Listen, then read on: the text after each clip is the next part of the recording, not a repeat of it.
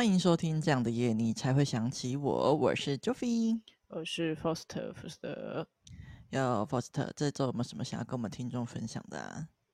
好的，那因为最近大家其实都有或多或少有一些莫名其妙的心理小测验这样子。那 最近有一个是你内心住着什么样的小怪物，应该算是呼应现在万圣节的一个小活动吧。好可爱哦！你怎么没有传给我？哎，因为我今天早上起床才刚测，然后、哦、好 还来不及传给我就对了。对，我刚测完，然后笑一笑之后呢。就差不多开始录音了，嗯、所以就。OK 这样好好的，好的，没错。那我测完之后就觉得很好笑，因为我一开始是先看到我朋友测，嗯、他可能就是测完之后有放在社群上面，然后我就想一想，我想我到底会是什么？就因为上面不是都有什么合拍怪物、互斥怪物，哦、就会很好奇说自己到底是啥。嗯、然后我就去测完之后呢，我发现。我既不是他的合拍怪物，也不是他的互斥怪物，但是我就是觉得很好笑。原因是因为我测出来居然是一只傲娇黑猫，然后我就觉得很好笑，而且那只黑猫还戴墨镜，到底、oh、太好笑了吧？因为我最近好一阵子都一直戴墨镜，然后就刚好那只形象长得很像我，然后我就觉得好笑。然后它上面的 slogan 还写着“关我屁事”，所以不发威你当我病猫，就越来越觉得好笑。哎、欸，真的，怎么跟你很像？对，觉得就是一个很拽的人。我在拽什么？没错，对，我也要测，你只要传给我。好啊，那跟大家分享一下，我上面写的是什么？他是写说，平时与世无争，嗯、但当自己内心独特的价值被否定时，会费尽心思去改变他人的看法。甚至叛逆虚脱，我不知道这样到底有没有 哎、欸。嗯，对。然后呢，他说我的驱邪指南是因为我低调不爱出头，我心里就想说，是吗？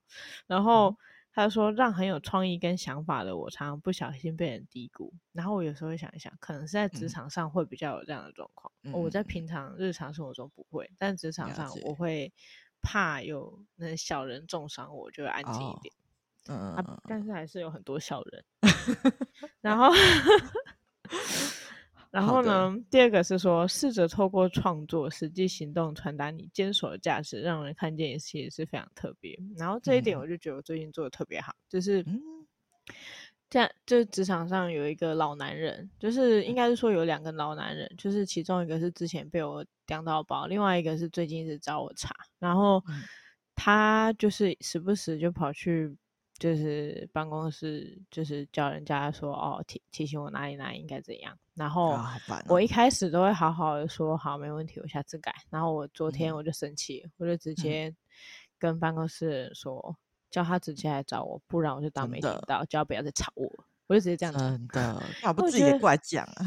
我就觉 得说你妈的孬种，就是你不敢来跟我讲，你只敢跟别人讲。然后现在把就是。他跟别人讲的状况是因为他知道，我不知道他知不知道，但是通常如果是女孩子跟我讲话，我通常都不太会去翻脸还是什么。嗯嗯。但是我昨天就是真的怒了，我就不管 对方是不是女生，因为毕竟那也不是他说的话，他只是转述，所以我就直接很直白的说，我就当没听到。下次他叫他直接来跟我讲，不要叫别人来吵我，我就直接这样讲。然后那个女生就吓到，她就说：“好，没问题。”对，OK，太棒了。在这边再呼吁一次，虽然那个老男人听不到，不到但是我再跟你说一次，如果你再敢弄我，我就是把整间公司掀掉，我要把你弄死。好了，OK，我的那个我再见日常分享，好的，没问题，好精彩啊！OK，那换我来分享一下，我我要这周要分享的是我去。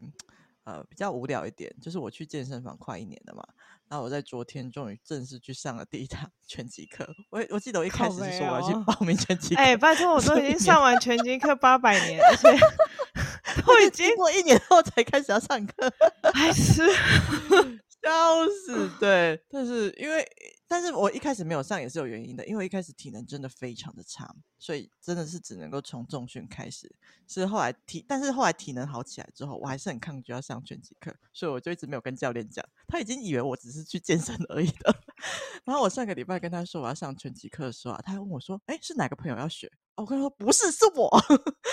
然后上课的时候，他还问我说，我记不记得我一开始报名是报拳击课？但其实我一直都记得，我只是不想上，我才没有跟他讲。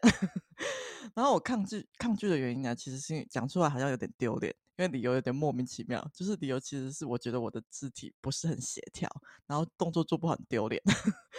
然后实际去上完拳击课之后，确实也是不是很协调啊。因为我光是学那个拳击的那个步伐，我就花了蛮多的时间的，因为要记的步骤我觉得有点多，然后走一走，有时候就是脑筋会打结。然后绝对不会忘记的，就只有我的右脚一直保持垫脚尖的状态，就只有这个我不会忘记，其他的我都可能会呃交叉什么之类的。然后我觉得右脚，因为右脚一直那个垫脚尖的状态实在是超级酸，所以我就完全能够理解就是体能训练的必要性。因为我觉得说如果没有运动一阵子就先来练拳击的话，我大概站个十分钟，可能这堂课就先结束了。然后我觉得啊，就是除了那个拳击的移动蛮累人的以外，我觉得出拳也是对我来说也是蛮艰难的一件事情。因为教练在教的时候啊，他非常困惑，他觉得说我的身体素质明明就是不是那么的差，但是为什么到底出拳可以这么弱？然后我当时就有意识到说，就是我觉得攻击这件事情对我来说有点可怕，所以我蛮抗拒出拳这个动作的。然后我是花了一点时间才学会要怎么用力往前打是什么感觉。对，但是明明被打的是教练，不知道我自己在害怕什么。哎、嗯，呵呵呵。然后就是我也发现，就是出拳的时候有没有吐气，真的是有差的。因为我一开始就是在出拳的时候，就是很习惯憋气出拳，嗯、然后后来比较习惯，就是学会吐气出拳之后，就是那个速度跟力量才有提升一点点。然后提升后，那个教练还发，还觉得很意外，说发生什么事情。然后那时候就在想说，哎，没有发生什么事情，是你教的好。然后。然后后面的话，我也记得说，我动作，因为我其实我一直记不太住，就是一些拳击的一些基本动作。那我觉得记最快的时候，就是教练要打我的时候，就是 打拳击的时候，你不是出完拳，就是拳那个手就要回到自己脸上，就是保护自己嘛。可是我很常忘记，然后教练就是要多打我几次，我就完全记得了，因为我不想被打。然后我发现我真的是用讲的没有用，我一定要实战经验的类型这样子。然后最后大概就是我们教了就步伐跟拳击嘛，然后最后就是教那个踢这个动作。那我觉得这是拳击课里面让我最痛苦的部分，因为很痛，真的是非常的痛。我目前还不知道怎么克服我内心的恐惧去用力踢。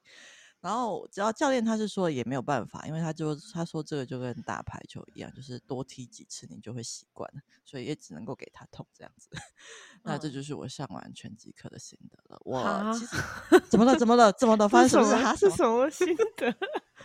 很快乐、欸，就是我学到了，感觉很多东西，但是我没有很喜欢，哦、但是我不知道为什么，我就是很开心。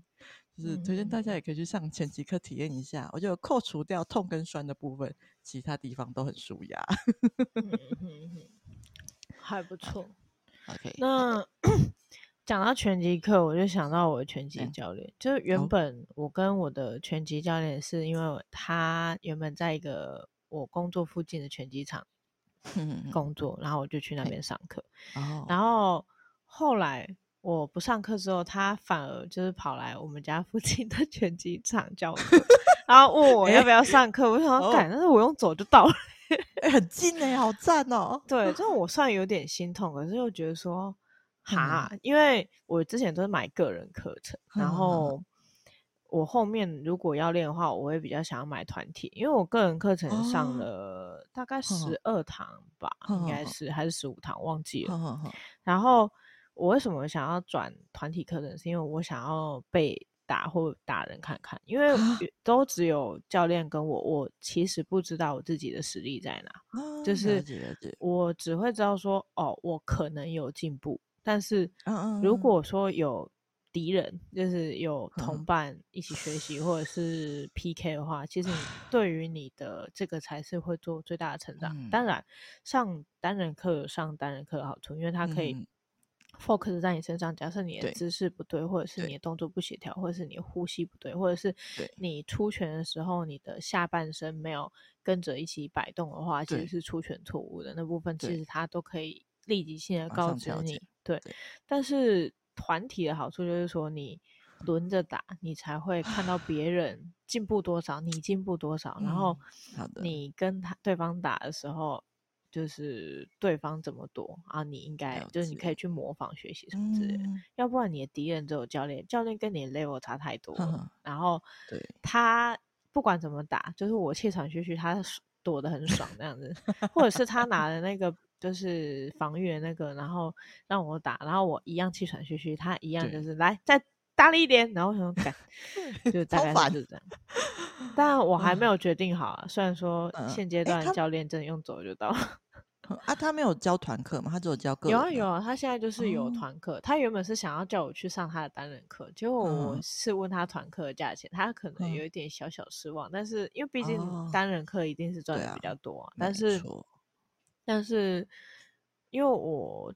上过一阵子的单人课，然后我就有点想要，嗯、就如果后续还想要回来的话，我会先再上一阵子团课，嗯、然后如果上完这一阵子团课有什么体悟的话，嗯、我可能再回来上单人课。哦，对，这样感觉很不错哎，好棒、哦！就是可能就交叉，我觉得这样子可能。但 如果真的很有钱又很有闲，就是真的时间多到爆炸，然后钱又多到 爆，对，就是如果你 真的时间很多，钱又很多，你当然是两个一起上，你成长会最快。哎，真的哎，哦天哪，我好抗，听到你讲团课，我好抗拒哦。我知道，因为你不是很喜欢跟那么多人互动，再加上又是要对打，你比较想要的是你学好那些动作，你真的有确实成长，这样就可以了。对，没错，我我连啊，对，没错，大概是这样。虽然说我现在比较不怕。跟就是不怕团体的那种感觉，就是交流，但是我还是没有很喜欢。对，可能过一阵子，如果我想要更成长的话，或许会开始体验 Foster 推荐的这个方式。我我个人现阶段是再看看啦，如果后续有去上团课，我再跟大家分享。嗯、最近我是有开始在慢慢运动，可是真的就是少少。哦、然后我运动完之后全身酸痛，因为我给自己的量就是大。对啊，就伏地挺身，哦、然后又回到原本的拳击的跳绳。了解。我就觉得好好痛，就是今天起来的时候，就觉得我的腹部好痛，我的手也好痛，就大概是这样。可是你运动一定要求，就是超越你原本的体能，你这样才有办法进步。就是你一定要让自己痛苦。你如果让自己在舒适的地方，人生为什么要这么痛苦？然后最好是你可以去买那个心率表，嗯，就是你的，你可以去看你的心率。它其实人体是，其实人体是挺简单的，你只要让你的心率维持到一个地方，嗯、然后一直就是在你的空、你的运动时间区段维持在那个心率值的话，嗯、你肯定是能够让你的体能大幅增加，然后你可以做达到减脂的目的。这样子。好，我其实有在想这件事情，还好你你有提出来，有在提醒我一下。哦、呃，就是。那个心率表其实也不用买到太顶标，你只要就是有这个功能的就可以了。啊、因为你目的只是想要去测心率的话，你就不用太买到太顶标。有些是什么三铁的那种就不需要。嗯嗯嗯。了解了解，没问题。我觉得听众朋友应该想说，这已经变体育节目。对，这这集其实不是要聊那个角色的，是要聊体育的。好了，OK，没问题，就是这样子。我讲完了。好的，OK OK，那就让我们正式进入一下，赶快进入这一集吧。好的。在开始讲这一集呃的时候，会聊到一些《咒术回战》的剧情。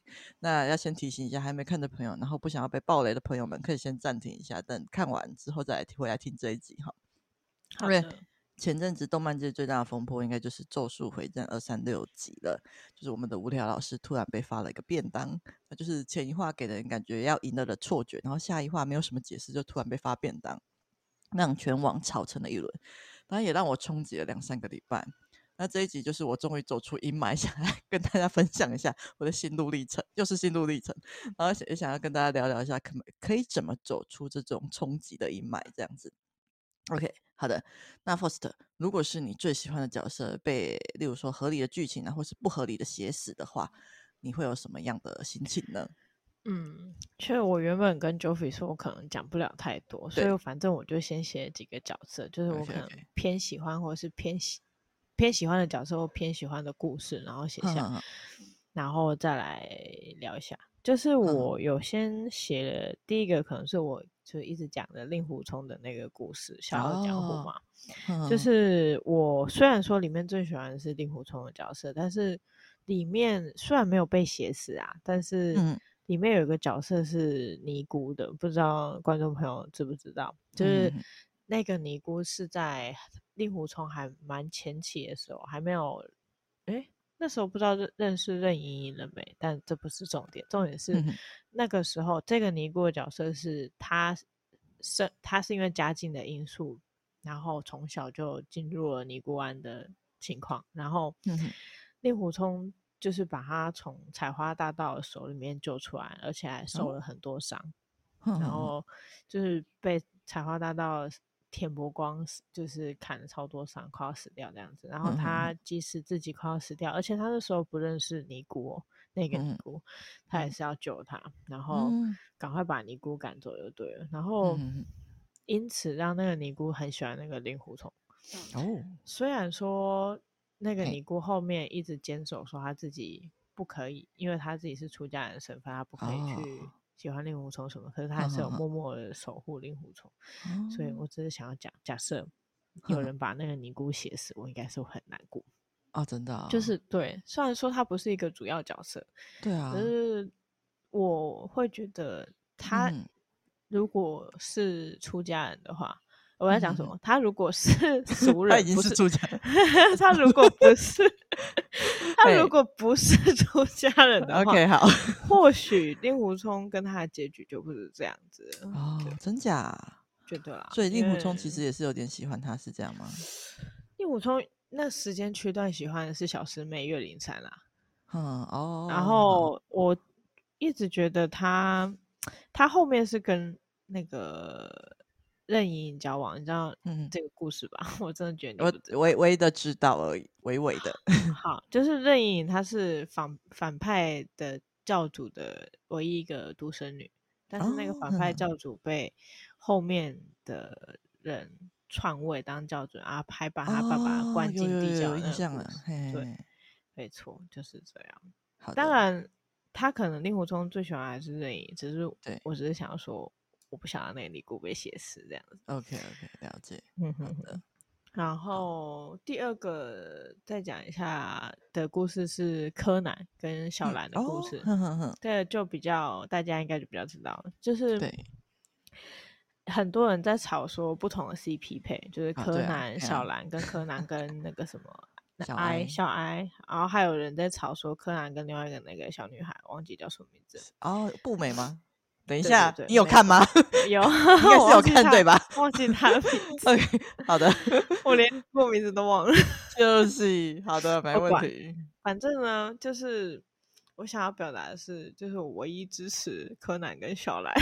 我也是。啊，等一下，等一下，不是，不是要，现在不是要站这个吗？我我的意思是说，大家不是就是有些人会吵说柯南跟小哀嘛？但是我就觉得说，怎么可以？就是假设。把，因为很多电影都是说把小兰，就是那时候不是演电影的时候，小兰都是陷入危机，快要死掉，啊啊，柯南还去救她。对啊，虽然蛮丢脸，但是我那时候都会很感动，就觉得天哪，哦、怎么那么可怜？就是大概是这样。了解。然后我就觉得小兰千万不可以死，然后那个千万不可以让其他人把小兰抢，呃，把柯南跟小兰分开这样子。没错，我唯一支持小兰。好的，来，赶快回答 上一个问题，就是那个合理的剧情跟不合理的剧情。就是如果说是合理的，把小兰或者是尼姑写死的话，我会有怎样的心情？嗯、我他妈还是很不爽啦。okay, 没问题，不管怎样，你敢把小兰写死，给我试试看。虽然很多人会觉得小兰她。是一个有武力值的女生，就是很有一些社会大众可能会觉得她不是很女生，嗯、然后就会比较喜欢比较女生化的角色，嗯、像小爱或者是步美。嗯、但是我真心诚意非常喜欢小兰诶、尤其是她每次都是会跆拳，诶，她是跆拳道没错吧？反正就把对手贴密密麻麻，我觉得超帅的，超强的。对，对，我觉得就是有这种女朋友很赞。就是我在旁边，就是负责用我的头脑就好了，会有人去帮我打架，我觉得很很棒，是这样的，原来是喜欢这样，是不是？是不是 越走越偏了？好，对，好像如果合理的剧情吧，他们两个携手真的会翻脸哦。对啊，不合理的怎么办？直接不合理的剧情，我就真的，我 真的会气，我真的会气到以后都不看那个柯南的卡通，哦、然后《笑傲江湖》什么的也都死不提及这样子。OK OK，没错，我很生气。合理的剧情就已经不能接受了，不合理的。不合理的剧情我会直接翻脸。好的，没问题。好的，好的，换你。好，换我，换我。OK OK，是不是讲了很多不该讲的话？不，就是哦，原来没想到你的心路历程这么激动。好，我没问题。那我的话比较应该算比较和缓一点吧。那因为我我会有这个想法，是因为我就是拿了那个《海贼王》的艾斯，然后跟《咒术回战》的五条这两个做对比，这样子。那其实我在看小说、漫画的时候，其实都会有一种跟他们身临其境、跟他们一起探险的感觉，会觉得跟这些角色经历了很多快乐、难过啊、冒险、挑战。所以当角色离开的话，会对我来说有一种像是在看着一个朋友离开的感觉，会 那种冲击会特别难过。所以如果我又特别喜欢这部作品的话，那那个感觉就会更深刻。所以我觉得不管是合理还是不合理，就是难过是一定的。那就算不是很喜欢的角色的话，我觉得只要是 嗯。重要的角色吧，或是我在意的角色的死亡，都会让我蛮伤心的。例如说，就是我刚刚提到的《海贼王》的艾斯，虽然说他不是我在《海贼王》里面最喜欢的角色，那但是我记得说当初他看到他死亡，我也是觉得很难过的。那不过对于艾斯的死，我虽然觉得蛮遗憾的，但是我并没有卡在里面太久。那我觉得有一部分原因就是因为就是《海贼王》的这段剧情，我觉得他真的是描写的很好，也很感人，然后后续也衔接的很不错。所以虽然说很遗憾，但是我对于剧情这段的安排没有太多的意见。难过归难过啊，但是我觉得这算是合理的剧情这样子，所以我走出来速度比较快。可是五条悟的 死就不太一样了，他的死亡的冲击超越我对超越那个海贼王的那个看到艾斯的死亡。可是我反而看这一段的时候我没有哭，因为我完全不能接受他的死亡。因为他呃，要这边这边要讲到一段一些他们里面提到剧情，就是说从一开始他们就是五条跟那个对手宿儺开打的时候，就是一下子对手占上风，然后一下子五条占上风，就是营造了很紧张的感觉。然后最后是在五条感觉要赢的时候，下一话没有任何的解释，就直接进入了五条在天国，然后陈述输的感想，接着就是他被腰斩的画面。就是真的是超冲击的耶，因为五条这个角色在里面其实是最强的存在，那他也一直都很有自信，所以我下意识就认定这个角色是不会输的。然后我内心其实就算在他呃被腰斩之后，我也内心还抱持着有反转希望，所以我其实就一直停在二三五话，不敢往下看。就是在经过是在经过三个礼拜吧，就是大概可能三四个礼拜，就是真的好像没有什么反转之后，我慢慢接受之后，我才去看二三六话。那看完二三六话之后，就是他死亡的那一话嘛。然后其实意外的，我也没有感觉很难过。那我并没有，就像我并没有想我想象中那么不能够接受他的死亡。虽然说他的死亡让我超级痛苦，对。但是为什么会这样的话，我等等再深再等一下在下一题的时候再深度的剖析给大家听。OK，好的。那接下来先让我们来谈谈，就是说有很多粉丝没有办法接受自己角色喜欢的角色的死亡啊。那你觉得有什么建议能够让粉丝们能够面对这样的冲击吗？就是如何调试让自己好过一点？我实在是很想回答这一题，说我自己刚刚都已经那么激动，我是有什么资 格跟人家说调试？没有办法调试，不看剧看就是我的调试。对，我想说我我的这个方法这么偏激，是要跟人家说什么？OK，好像也我觉得这也是一个好方法，就是太痛了不看也是一个对。帮助自己的好方法。哎、欸我不知道有没有跟听众朋友分享过，嗯、就是以前原本金庸他原本的那些故事，他其实有改版过一次。哦，所以他把他的故事有改写过。对，然后我超生气。哦，然后我就不看新版。天哪！好的，所以原来如此。好的，了解。那我的调试方法就是不看。好。换你，好的，很 棒。我也不看也是一个好方式。那不得不说，就是我的方式的话，就是因为五条悟的死亡，那我稍微有点可以理解说为什么会有疯狂 粉丝寄刀片到 出版社，因为我觉得说，就是看到那个剧情的那个冲击、那个难受感觉，真的是真的很冲击，真的会想问作者，你为什么要这样安排？对，然后。之后。之后我在看那个网络上有些就是咒术回战的梗图，还有说就是保守派跳出来说，他们就表示说激进派太保守了。看到这种梗图的时候，我也会有忍不住想要赞同的感觉。但是讲归讲啦，就是激进的行为，我还是不认同的哦。就是虽然说我也很难过，就是有这样的剧情安排，但是我还是跟我在讨论，我们前几集有讨论《僵尸一百》的延上事件嘛，我跟那时候的态度是一样的，我绝对尊重就是作者自由创作权利，但是不喜欢归不喜欢，但我不会做出太偏激的行为这样子。嗯，OK。那其实让自己好过一点的方法，我在我在言上那集我有提到，就是如果真的不喜欢或者不认同的话。它的后续发展哈，我觉得你可以自己去写一个自己喜欢的剧情啊，或是去网络上找什么其他的同文的同文。天哪，还可以这样，就是自己改写幻想。对啊，对啊，没有不认同作者推翻他。对，没错，直接推翻他，就直接不看了，我自己来。那因为有现在有很多就是大家很喜欢看同人文嘛，所以我觉得看其他人写的也是一个不错的方式，这样子。那就像 Foster 说不看，我觉得也可以，对啊。那除此之外，我还有一个就是调试自己的方法是，就是深度的剖析自己的每一个情绪的来源，这个就是非常累的一个状态，是理解你自己为什么会很喜欢，然后难过是在什么点，进而去做疗愈自己的动作。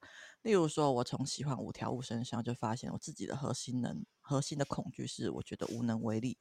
所以我就可以针对这点下去做疗愈。那我疗愈的方法其实有蛮多种的啦，但是最重要的就是让自己相信自己是有能力的这样子。所以我的做法就是，我可能会每天都会花一点时间，就是拥抱自己的内在小孩啊，告诉他，就是告诉我的小孩说他并非无能为力。然后我也会花时间去找我自己做了，其实做了很多努力的证据，借此向自己证明说我自己是真的有能力这样子。那除此之外，呃，在自己有强烈无力感的时候，我会第一时间就是先抱抱自己，跟自己说没事，那就是在全力的安抚自己，告诉自己可以做到。那这个时候可能就会有不相信自己的状况嘛，所以我们前面讲到的就是收集证据就可以派上用场了，因为这些证据就是在跟自己的内在小孩说，自己难过的时候说，哎，我证明给你看，我已经做到了，所以请相信我，用这种方式去疗愈自己，这样子，那这是我疗愈自己的方法。嗯，对。那讲完我疗愈的方法之后，我还想分享一下，就是我喜欢上五条悟的心路历程，还有这些剧情的感想。没错，非常的长。天哪，这是什么深刻之路？没有，不是深刻之路，也没有到很之路吧？对，应该还好啦。对，好好，没问题，请说。OK，那刚刚因为前面有提到疗愈嘛，就是我是怎么发现我的无力感，其实就是因为一开始我从喜欢上五条悟身上，我就看到自己的功课了。因为我核心恐惧就是害怕自己无能为力嘛，所以我才会特别迷恋一个什么都做得到的人，就是这是五条悟的设定这样子。我甚至无视了他的个性。对，那我一直知道我有这种无力感，纵使我做了蛮多的训练，像我刚刚提到，我做了很多训练让自己感觉强大起来，可是我内心深处其实还是觉得自己蛮弱小的吧，也有想要被人家保护的渴望。